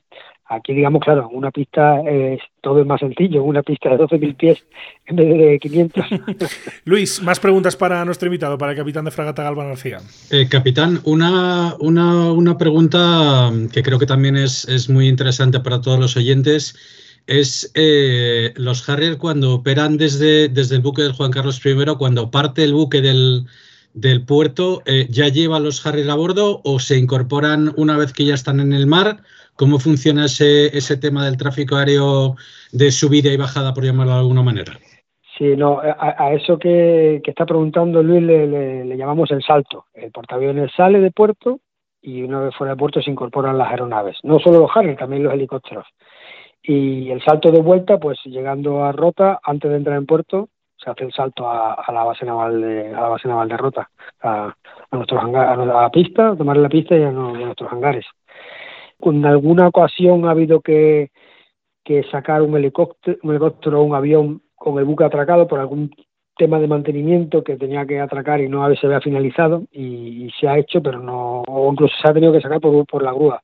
Pero el procedimiento normal es eh, sale, sale de puerto y se incorporan los aviones y antes de entrar en puerto eh, saltan. Uh -huh. Ahí, desde el más absoluto desconocimiento, ¿por qué, por qué no operan de, desde el puerto o por qué, digamos, el procedimiento habitual es que lo, las aeronaves abandonen el, el, buque antes de entrar a puerto? Bueno, pues porque el buque se tiene que, que, que poner a rumbo de operaciones de vuelo, entre otras cosas. Hay, hay, más, hay más motivos, pero es el principal. Eh, nosotros operamos siempre para el despegue y la toma con el viento, con el viento claro. por, por claro, la proa claro. del barco, el viento por el morro, sentido. con lo cual se tiene que poner a rumbo de operaciones de, de vuelo habría habría más motivos, pero ese, ese es el principal. Todo el sentido del mundo. Aparte de la seguridad, en, en, en los muelles hay obstáculos. Eh, sí, pero vamos, el principal es ese que el, el, buque se tiene que colocar a rumbo de operaciones de vuelo. Se entiende perfectamente. No, no es una cosa de, de, no, de la Armada Española, o sea, la, todos los portaaviones del mundo y todas las, incluso las fragatas cuando llegan helicópteros también, también, o sea, salen y luego se incorpora la, la aeronave. Uh -huh. Le preguntaba por eso porque, eh, como digo, desde el absoluto desconocimiento, desde luego la respuesta es muy lógica, eh, pero porque recuerdo haber visto imágenes del Juan Carlos I entrando en algún puerto con aeronaves encubierta, pero me imagino que sería probablemente para alguna eh, jornada de puertas abiertas o alguna exhibición donde ahí me imagino que sí los dejan, ¿no? Para que claro. el público los pueda ver. Claro, claro, ¿no? Y cuando vamos a un ejercicio, como hasta recientemente, durante un mes, eh, el buque entra en puerto con todas las aeronaves. Ahí no, ahí no se destacan a la base, se quedan claro. en puerto con las aeronaves. Es cuando ya termina el ejercicio al empezar y al finalizar todo el ejercicio. El resto del tiempo las aeronaves quedan a bordo en puerto también. Claro. Eh, le quería preguntar cómo, cómo se ha venido modernizando eh, este modelo de avión en los últimos años. Ya, ya tiene unos años el, el Harrier. Me imagino que es importante mantenerlo eh, operativo en las mejores condiciones posibles. ¿Qué tipo de mejoras le han ido haciendo? Claro, pues de, desde la adquisición del avión por España, España forma parte del programa conjunto de sostenimiento y modernización de la, de la aeronave a través de un acuerdo, eh, un MOU, un Memorandum of Understanding, con las otras naciones que operaban eh, el Harrier, Estados Unidos, Italia y Reino Unido hasta que dejó de operarlo, que se salió de, de este programa conjunto. Esto ahora, ahora seguimos haciéndolo Italia, Estados Unidos y España, que tenemos exactamente la misma aeronave, la Marina italiana, la Marina a, a americana, lo, eh, los marines en concreto, el US Marine Corps y la Armada Española. Uh -huh. Esto ha permitido que el avión se haya mantenido sostenible y relevante durante muchos años a un coste asumible para nuestra Armada, ya que nos hemos beneficiado de todas las modernizaciones que la, que la Marina Americana, que la US Navy ha ido incorporando a una plataforma que ha participado continuamente en operaciones reales, por lo que se le ha ido dotando a lo largo de los años de la última tecnología, tanto en sensores y sistemas que puede operar, como he comentado antes, por ejemplo, el, ese designador láser de última generación, como en el armamento que puede utilizar, que también se ha ido incorporando un nuevo armamento, armamento de precisión, bombas de, de guiadas, cohetes de guía láser y, y, y, más armamento. Está previsto un último, una última modernización del programa operativo del avión los próximos años que ya la dejará congelada hasta el fin de su vida operativa, pero ha sufrido muchas a lo largo de los años en las que se han ido incorporando mejoras y, como comentaba, sobre todo en sensores, en armas que puede lanzar. y La más la más significativa es la, la, integración de ese designador láser. eh, comandante, el fin de la vida operativa, todavía quedan unos años, pero bueno, se va acercando. Me imagino que seguirán con interés todos los rumores y las noticias que van saliendo sobre cuál puede ser el reemplazo, sobre si habrá F-35B eh, o no. Eh, pero eh, en estos, en estos años que le queda, me imagino que el objetivo es operarlo en las mejores condiciones posibles y, terminar de exprimir una aeronave que, que, usted lo mencionaba todavía relevante en el contexto actual de la, de la defensa, ¿no? Sí, sí, por supuesto. actualmente la Armada tiene previsto seguir operando con el AV-8B Plus, con el Harrier, hasta el 2030 más, o sea, hasta más ya del 2030 queriendo decir ese más allá, ese más que le añadimos al 2030, que no sabemos exactamente cuánto tiempo más vamos a ser, capaces de seguir operando el Harrier una vez que nuestros aliados, que son Estados Unidos e Italia, dejen de, hacerlo. Que a día de hoy, aunque han ido cambiando la fecha bastante, tienen, tienen previsto dejar de hacerlo porque ellos sí, va, sí tienen ya decidido pasar al F-35 Bravo en el 2028. Pues la Armada pensamos que podemos seguir operándolo hasta 2030 seguro, seguro y más allá habría que, que, evaluarlo. Y claro, claro que seguimos con interés las noticias sobre, sobre la posible compra de F-35 Bravo. yo creo que es la, única opción posible a corto o medio plazo para relevar a nuestro, a nuestro querido Harriet y la capacidad que otorga la fija embarcada yo creo que marca la diferencia y nos pone al nivel de, al nivel de las mejores marinas del mundo, incluso algunas que tienen más presupuesto que la nuestra. Por lo que creo que, que la Armada no debería perderla. Sí y si no existe continuidad sería bastante difícil recuperarla o adquirirla de nuevo. Claro, se entiende perfectamente. Este va a ser sin duda un asunto clave para el futuro del arma aérea de la Armada Española, que hemos querido tratar en este capítulo especial, que seguimos tratando en este capítulo especial, ahora hablando de la novena escuadrilla, que por cierto, comandante, mm, me imagino que este, este año está siendo especial, ¿no? Para todos los pilotos de, aviación naval. Eh, supongo que todos habrán visto Top Gun. sí, sí, sí, todos, todos han visto y, varias veces muchos de ellos. Pero eso se, eso se nota o no cuando eh, uno interactúa, por ejemplo, con el público que no está especializado, el hecho de haber tenido una película nuevamente tan popular, la segunda parte o la segunda versión, la secuela de Top Gun, em, digamos que, bueno, obviamente hay, mucho de ficción y es Hollywood, pero el, tener una película tan exitosa sobre eh, su mismo oficio ¿Eso eh, sí notan el impacto que tiene en la sociedad o no? Sí, sí, sí, se nota y claro, eh, nos preguntan bastante más, siempre preguntan bastante porque yo creo que es un tema atractivo, eh, pero ahora desde el estreno de Togan 2, pues sí, sí, no, nos preguntan nos preguntan más y además siempre presumimos un poco porque decimos que, bueno, las Togan son pilotos navales, no son pilotos... Eso es verdad. Eso es verdad. Muy bien, pues ha sido un, placer conocer el, trabajo que se hace desde la novena escuadrilla. Lo hemos hecho con su jefe, que es el capitán de fragata, Gonzalo Galván García. Comandante, un placer tenerle aquí en Aerovía. Que vaya todo muy bien, muchos éxitos y muchas gracias por atendernos. Un saludo. Igualmente, encantado y muchas gracias a ustedes. Gracias. un saludo. Un saludo, gracias.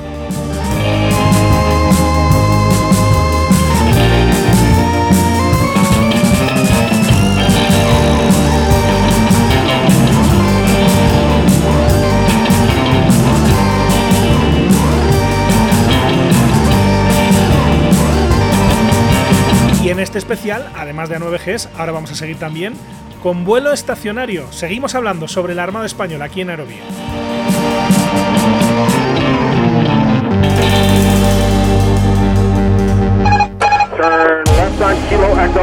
Cada lunes, un nuevo capítulo de Aerovía llega a tu plataforma favorita.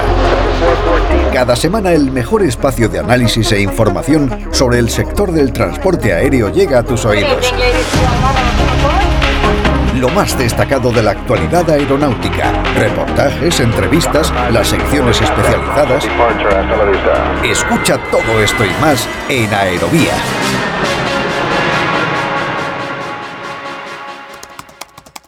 ¿Quieres contactar con nosotros? Escríbenos a info.aerovía.net.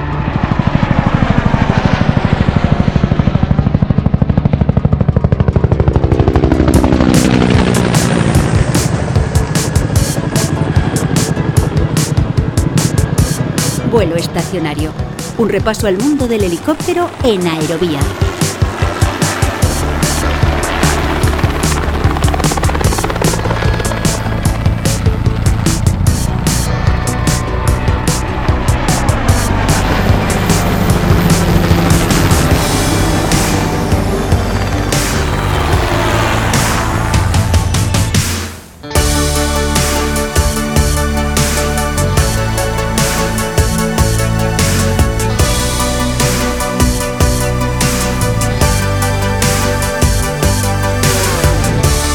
Un capítulo especial sobre el arma aérea de la Armada Española, no podía faltar nuestra sección dedicada al ala rotativa, a los helicópteros, sección en la que, como siempre, saludamos a nuestro experto, a Francisco Frances Torrontera. Hola Paco, ¿cómo estás? Bienvenido a Aerovía. Hola, buenas tardes, Miquel, muchas gracias. Encantado de saludarte. Digo que no puede faltar la presencia de esta sección en un especial que estamos dedicando a la Armada Española, porque Paco, el papel que desempeña el mundo de los helicópteros en la Armada Española también es primordial. Sí, efectivamente, la flotilla de aeronaves de, la Armada tiene cuatro de sus flotillas eh, en las que operan con, helicópteros. Hablamos de la sexta escuadrilla, que está destinada fundamentalmente a, a formación de pilotos, la tercera, dotada con los Augusta Bell 212, la décima, con los SH-60 Bravo y la quinta con los recién incorporados SH-60 Foxtrot. Diferentes escuadrillas, Paco, diferentes helicópteros que, me imagino que también, evidentemente, desempeñan funciones también muy diversas, ¿no? Así es, así es. Vemos, por ejemplo, que la sexta escuadrilla con sus Qs 500 está dedicada fundamentalmente a la formación de,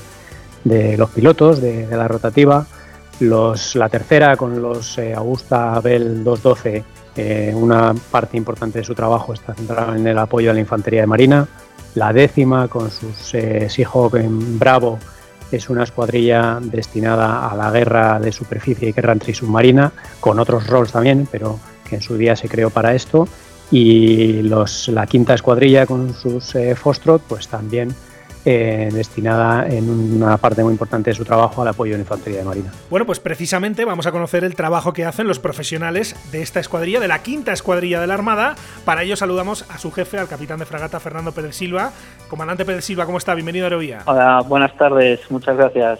Es un placer para mí colaborar con ustedes. Muchas gracias por su tiempo y por estar en Aerovía, contándonos sobre el trabajo que hacen en la quinta escuadrilla de, de la Armada, que, ¿a qué se dedica? Pues la quinta escuadrilla de la Armada es, una escuadrilla de helicópteros en que su misión principal es el, asalto anfibio.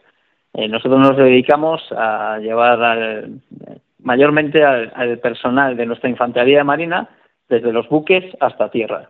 También hacemos otras misiones como operaciones especiales y después en menor medida pues transportes logísticos, SAR, eh, Medevac y otras misiones un poco menos eh, importantes para nosotros. Eh, partiendo de, esa definición, comandante, uno pensaría, eh, casi por lógica, ¿no? que es muy importante que ustedes operen con rapidez, ¿no? Cuando están transportando, pues incluso ha mencionado, ¿no? Medevac o tropa, es importante que, que, sus equipos, sus pilotos estén entrenados para moverse con rapidez, ¿no? Sí, sí, por supuesto, por supuesto para llevar en, nuestra principal misión, que es el asalto anfibio, o sea, la, rapidez en el movimiento buque-costa, eh, llevar a las primeras tropas a tierra y, establecer la posición en tierra, pues es fundamental. Pues eh, evidentemente para nosotros eh, hacer esto de, una forma rápida y eficaz es fundamental. ¿Cuál es la dotación que tiene a su cargo? Pues en la quinta escuadrilla somos ahora mismo 106 personas que, en distintas labores, entre pilotos, mantenedores y, personal administrativo, somos 106 personas. Y en cuanto a los equipos, aquí la estrella, evidentemente, es el, helicóptero que, están operando ahora mismo. Eh, cuéntenos sobre, sobre el Seahawk, sobre el Foxtrot que ustedes mencionan. ¿Qué, tipo de helicóptero es? ¿Qué características tiene? Pues el, el Foxtrot es, es un SH-60, ¿no? de la familia de de Sikorsky, es un modelo americano que lleva operando en la, en la Navy americana muchísimos años, eh, dando un resultado excelente.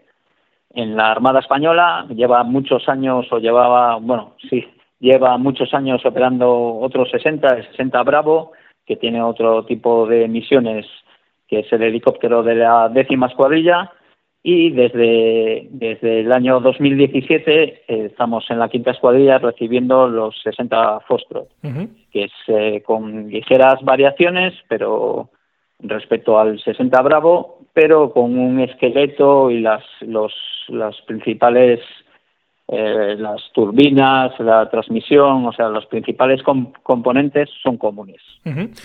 hasta hace no mucho operaban también otro helicóptero que era el Sea King, ¿no? ¿Qué, qué diferencia había entre uno y otro? Eh, sí, el Sikin, eh, bueno, el Sikin es, nuestro, es el helicóptero de nuestro corazón, ¿no? Para los, para los pilotos de la quinta, pues ese helicóptero con el que nacimos, con el que nació esta escuadrilla en 1966 y el que llevamos operando, el que hemos operado hasta junio de este año. Sí. Eh, las principales características, o sea, con, el, con el 60 Foxtrot, pues eh, vamos a decir que el, que el Seeking, el SH3, era el hermano mayor o ha sido el, el, padre o el hermano mayor del 60 Foxtrot. Son Sikorsky los dos, pero evidentemente el 60 es la evolución y la, vamos a decir que más moderno, la modernidad sobre el Seeking, ¿no?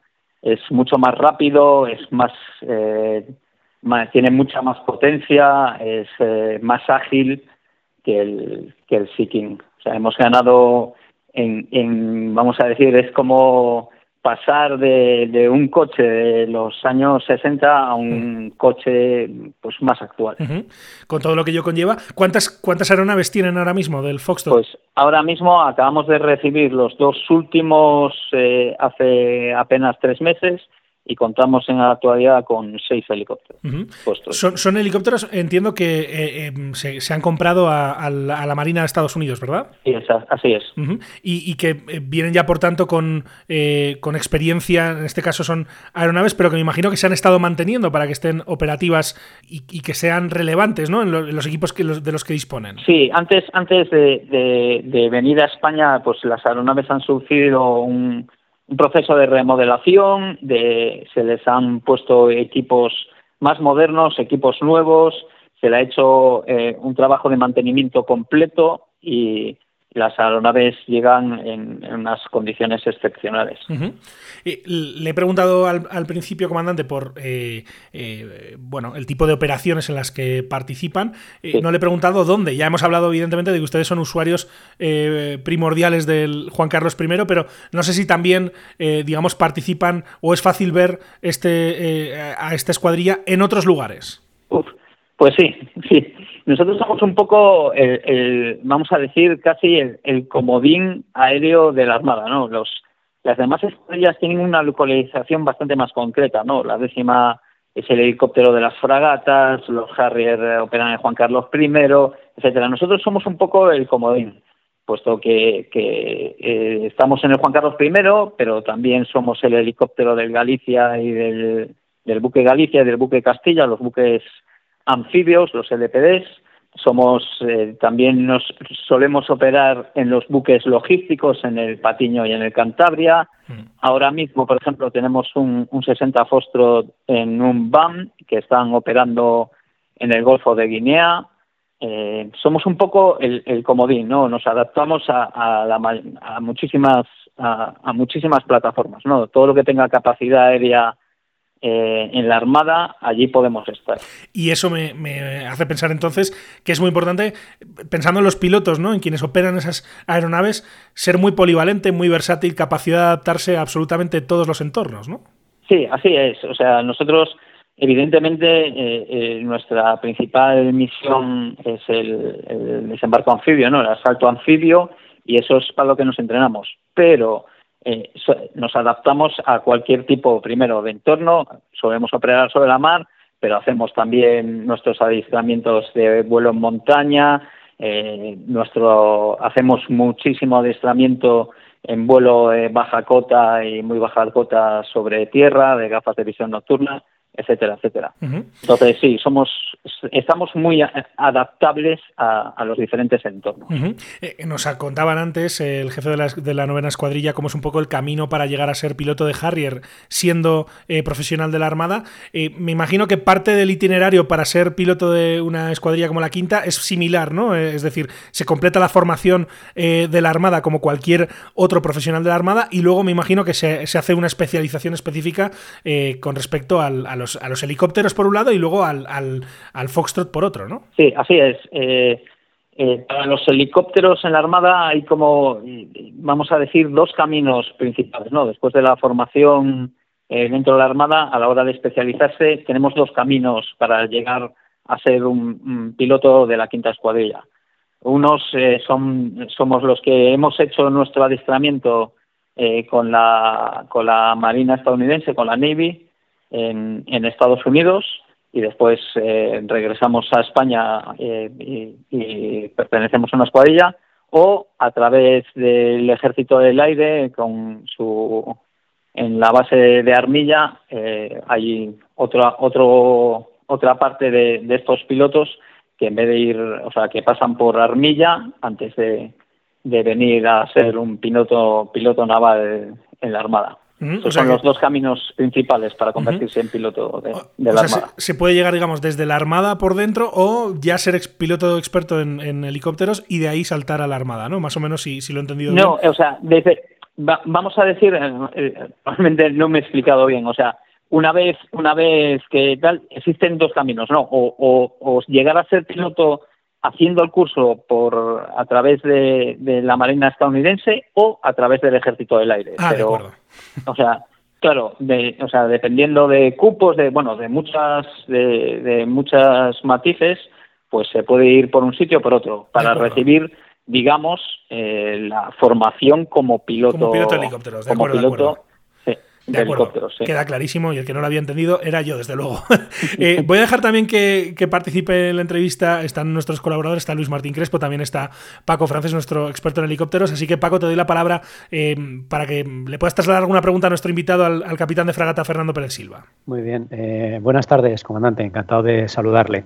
Buenas tardes, el placer es mío. Antes eh, nos ha comentado, efectivamente, ahora con, la incorporación del Fostrock son dos, eh, dos escuadrillas de, la flotilla de aeronaves las que están operando un helicóptero muy similar, no iguales, pero muy similar, ¿no? La décima con el Foxtrot, con el Bravo, perdón, y ahora, ahora la quinta con el, con el Foxtrot. En este sentido, como son helicópteros, ya digo, similares, pero que mm, eh, comparten, por ejemplo, pues como ha dicho, las turbinas, los, conjuntos dinámicos y demás, em, ¿se crea alguna sinergia? Eh, eh, quiero decir, ¿se mejora de alguna forma la parte relacionada con la logística del mantenimiento de ambas escuadrillas? Sí, por supuesto, por supuestísimo. O sea, es, para nosotros es una ventaja que los dos helicópteros, que las dos máquinas, vamos a poner que tengan un 75 o un 80% de los componentes iguales. Esto nos, nos permite logísticamente tener, vamos a decir que tener muchísimos menos problemas a la hora de, tener componentes, de tener repuestos, incluso, incluso de tener el personal ya formado y preparado para realizar los mantenimientos del helicóptero porque si recibimos a alguien que, ya ha tenido experiencia en, una de las dos escuadrillas para trabajar en, la escuadrilla a la que haya sido destinado, pues esa experiencia ya, o sea, la, formación que hay que darle en el helicóptero en concreto ya es mucho menor. hay que explicar las pequeñas diferencias y poco más. Entonces, de esa forma, en el mantenimiento, en la logística, incluso para el personal es, es, una ventaja muy, muy grande. Eh, nos ha mencionado ya un poco la diferencia entre el Seeking y el, y el Foxtrot, ¿no? Un helicóptero que está en el alma de la quinta escuadrilla y un helicóptero eh, que, es, que es más potente en ese sentido. Pero, ¿de qué manera la práctica, ¿no? En el servicio que presta la quinta escuadrilla eh, a la defensa de España, ¿cómo mejoran las capacidades de la escuadrilla con la incorporación de, de este helicóptero? Sí, pues bueno, principalmente es el aumento en la velocidad el, el es un helicóptero que puede llegar a, volar tiene, tiene más pero con tranquilidad en 145 o 150 nudos, cuando el Seeking era un helicóptero que, que alcanzaba hasta 110 nudos, con lo cual podemos realizar la misión, lo que hablábamos al principio de, de, la entrevista, ¿no? de, de, que la rapidez es, es fundamental. Eh, tenemos eh, la, potencia que nos dan estas turbinas y la caja de transmisión, que comparada con el Cycling es, es brutal, eh, nos da una tranquilidad a los pilotos a la hora de efectuar según qué maniobras. somos capaces, según dependiendo de condiciones de, de temperatura, humedad, presión, etcétera, pero en muchas ocasiones eh, somos capaces de realizar estacionario con una sola turbina. Esto nos da mucha tranquilidad a la hora de, efectuar muchas de, las maniobras que tenemos que realizar en, nuestras misiones. Y eso es, fundamentalmente. Después hay otra, otra serie de cosas como equipos, eh, radios, eh, con seguridad en las comunicaciones, etcétera, etcétera. Muchas, muchas cosas que, que evidentemente eh, la evolución del Seeking al Foxtrot es, es muy buena. Hablamos además de un helicóptero que ya, digamos, ha tenido eh, actividad en, misiones, ¿no? Y misiones internacionales. Si no me equivoco, la primera fue en 2018 en, la Operación Atalanta. Desde entonces, eh, este helicóptero lo hemos visto en acción en, en, otros, en otros lugares del, mundo. ¿Cuál está siendo un poco el rendimiento que les está dando? Bueno, magnífico.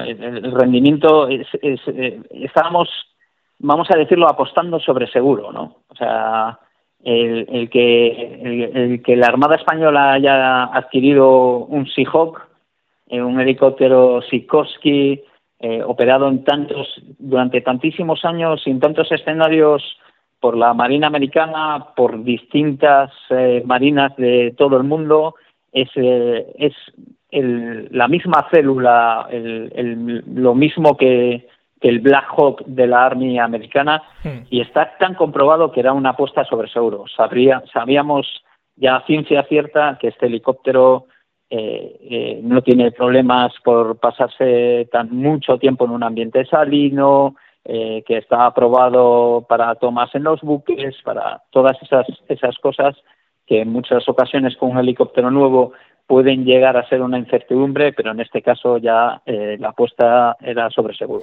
No sé si han recibido ya todos los helicópteros que estaban esperando o, hay un calendario de seguir recibiendo más modelos de esta aeronave. Sí, nos quedan, eh, eh, esperamos recibir dos helicópteros más en el segundo semestre del 2023. Y ya para completar ocho en total, que son los que compondrán la, quinta escuadrilla. Em, dejo que Paco nuevamente eh, continúe con más preguntas. Eh, Paco, adelante. Eh, antes, comandante, con la pregunta que le he realizado, ha hecho mención a, efectivamente a, la sinergia que también se genera con el personal de mantenimiento.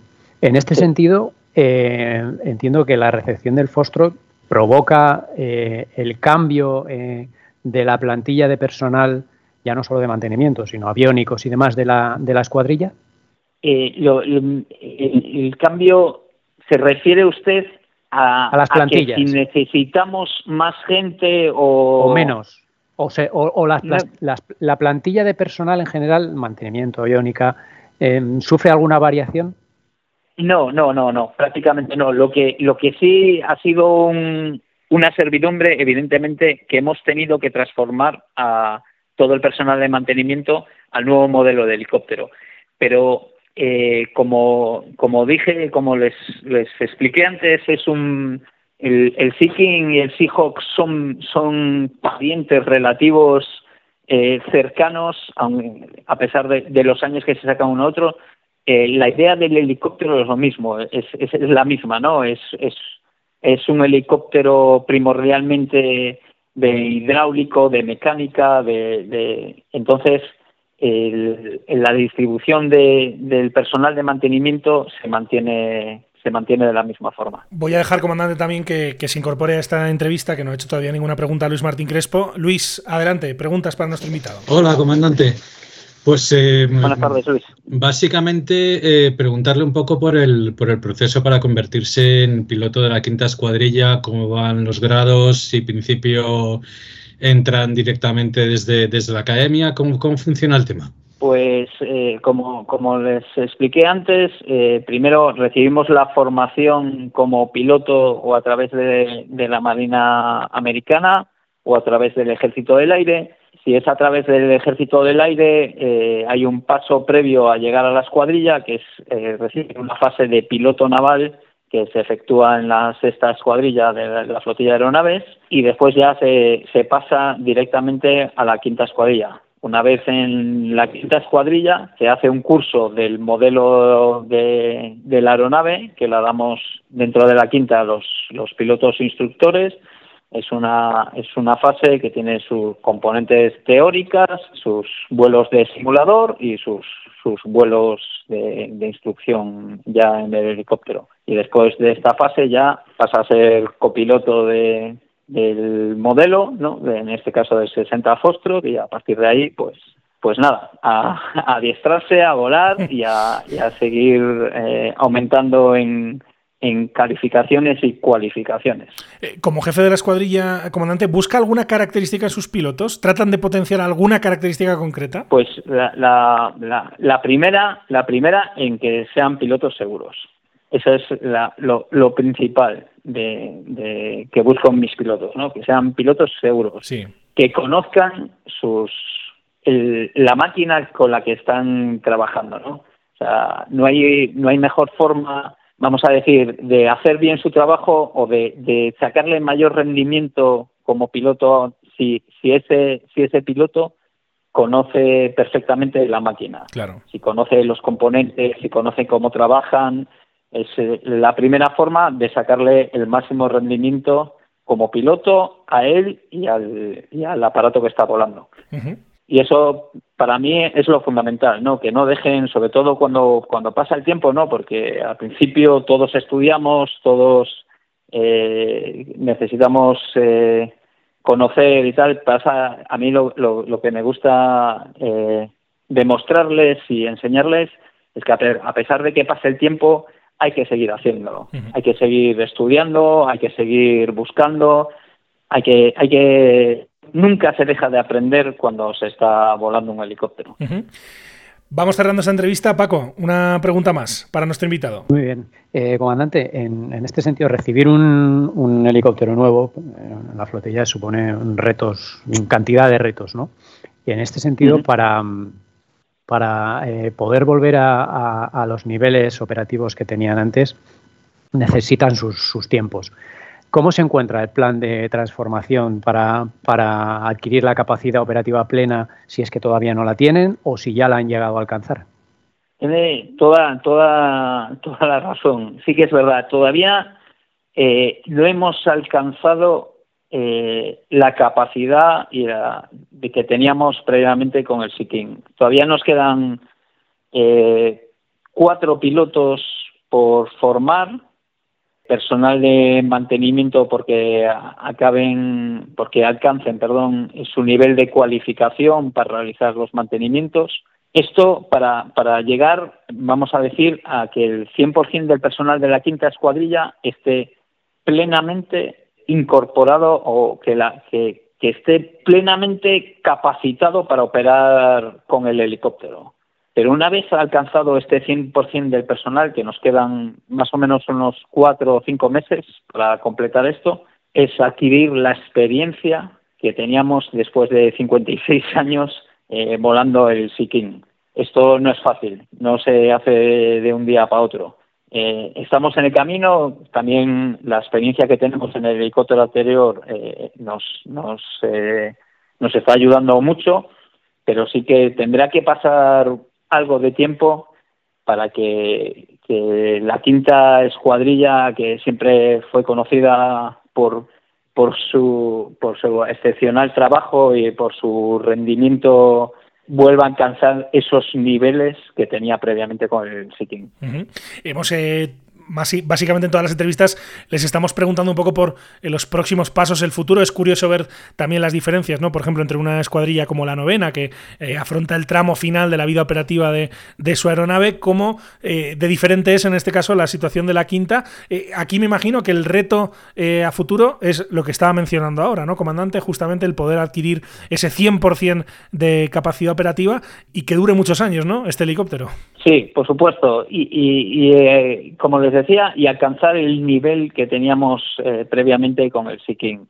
Eso simplemente se hace con trabajo, con horas de vuelo, eh, con entusiasmo, que ahora mismo le puedo asegurar que los miembros de la quinta escuadrilla eh, lo tienen. Mm. Recibir una aeronave nueva también es, es, es, una inyección de entusiasmo, de moral, de, de, porque, porque se refleja en el personal. El personal eh, tiene interés por aprender, por decir esto es un reto y, y, y, a los a los profesionales que nos gusta esto eh, no hay nada mejor que nos den un reto para, para que nos motivemos y, y vayamos a por ello eh, sin vamos sin vacilar de ninguna forma ¿no? Uh -huh. y ahora el personal de la quinta está está vamos eh, dando el 120% de, de cada uno de, de, nosotros para conseguir alcanzar este, este, esta capacidad y este nivel lo antes posible.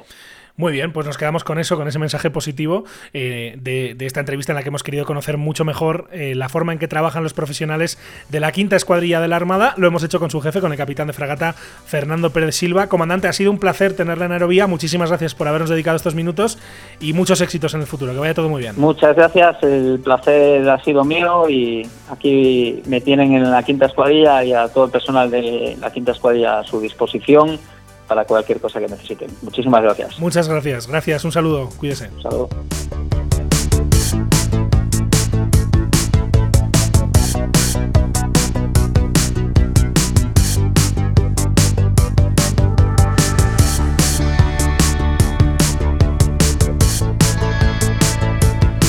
Es el trabajo que hacen los profesionales de la flotilla de aeronaves de la Armada Española, un trabajo que hemos conocido en este especial, en este capítulo especial, en el que hemos eh, hablado de la quinta, la novena escuadrilla, también del Juan Carlos I, un especial en el que nos han acompañado dos de nuestros colaboradores habituales, por un lado Luis Martín Crespo de Hispaviación, por otro Francisco Francés Torrontera. Luis, Paco, muchísimas gracias por habernos acompañado en este recorrido y que vaya todo muy bien. Un saludo. Muchísimas gracias, Miquel, un abrazo, Paco, hablamos pronto. Muy bien, otro para vosotros. Gracias a Luis, gracias a Paco y también gracias, por supuesto, a la Armada Española, a sus profesionales y a su equipo de comunicación que nos han dado todas las facilidades del mundo para llevar este capítulo especial a buen puerto. Déjeme que les confiese que así da gusto. Y así llegamos al final de este capítulo en Aerovía. El próximo lunes nos encontramos puntualmente de nuevo con todos ustedes. Mientras tanto, recuerden que pueden encontrarnos en hispaviación.es, en www.aerovía.net, así como en facebook.com barra aerovía podcast, en los perfiles en las redes sociales de Hispaviación y también en nuestro perfil en Twitter, en Aerovía Podcast. Además, como siempre, les invitamos a suscribirse si es que no lo han hecho todavía en cualquiera de las principales plataformas en las que se puede escuchar Aerovía. Ya saben que estamos en todas las importantes, en Spotify, en Apple Podcast, en Evox, en TuneIn, en Podbean, así que donde quiera que nos escuchen, donde quiera que estén suscritos, no olviden que valoramos mucho cualquier comentario, cualquier crítica, cualquier sugerencia que nos hagan llegar por cualquiera de las vías de contacto que tienen a su disposición. Muchísimas gracias por estar ahí y hasta la próxima.